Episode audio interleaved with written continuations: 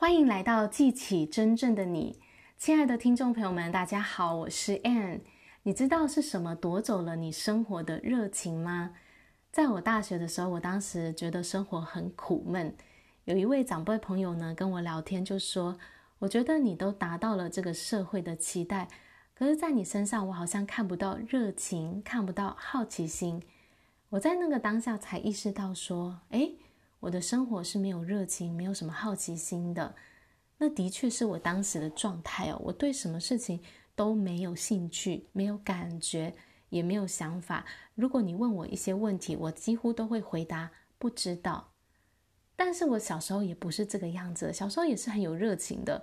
我记得大概是从上了中学开始，为了要读书跟考试，我就把我的注意力都放在学习这件事情上了，而其他生活当中的一些有趣的事啦、兴趣啊，我都没有再继续的发展了。那这当然很可惜，到后来呢，就慢慢对什么事情都不感兴趣了。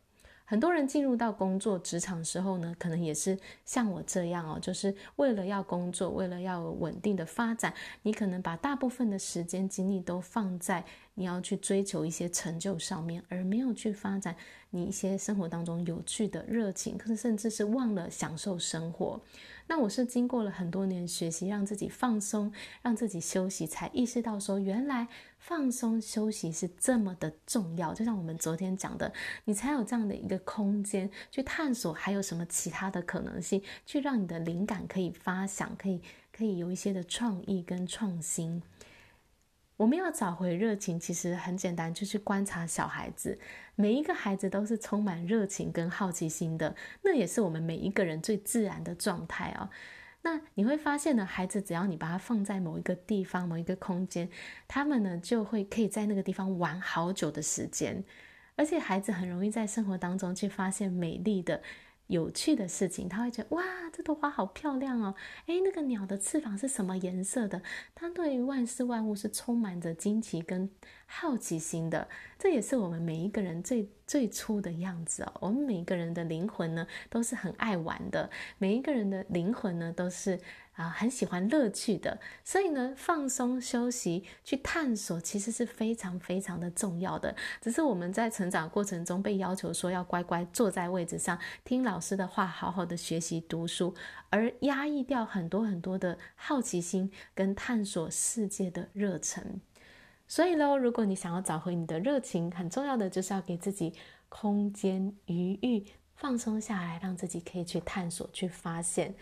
我跟大家讲一个例子哦，有一次呢，我在带一个中年级的小学中年级的孩子，我要让他做一份 P PPT 的简报。那这个小孩呢，他才刚学会用 PPT。那他就非常非常喜欢这个这件事情哦。我本来预期他两个小时可以完成大半的这个简报，结果呢，两个小时过去呢，他只完成不到三分之一哦。你会想说他是不是跑去做别的事情？不是的，他非常的专心的，那两个小时都在做这个简报哦。那他在做什么呢？花了这么久的时间，因为啊，他很好奇啊，充满着探索的热情，所以呢，在那两个小时当中呢，他就会去研究各种各样的功能啊。也因为这样子呢，结果你知道后来做出来的简报是什么样子的吗？非常的让人惊艳哦，又漂亮又很有创意。他用了我从来都没有用过的功能，就是在那两个小时的探索当中，他去发现了一些新的功能。啊，我们这些做简报、做 PowerPoint 的很多年的人，从来都没有用到这些功能，为什么呢？因为我们一直在赶进度，有人要在什么时间内完成，所以呢，我们只是用我们很熟悉的一些工具而已哦。但是呢，少了这样的一种放松、探索的心哦，其实呢，我们也失去了一些可以创新、创造的机会。孩子们有很多很多我们可以学习的的地方哦，他们就是很容易放松，很愿意去探索，很有好奇心，所以呢，他们会在不经意的时刻呢，做出令你惊艳的东西。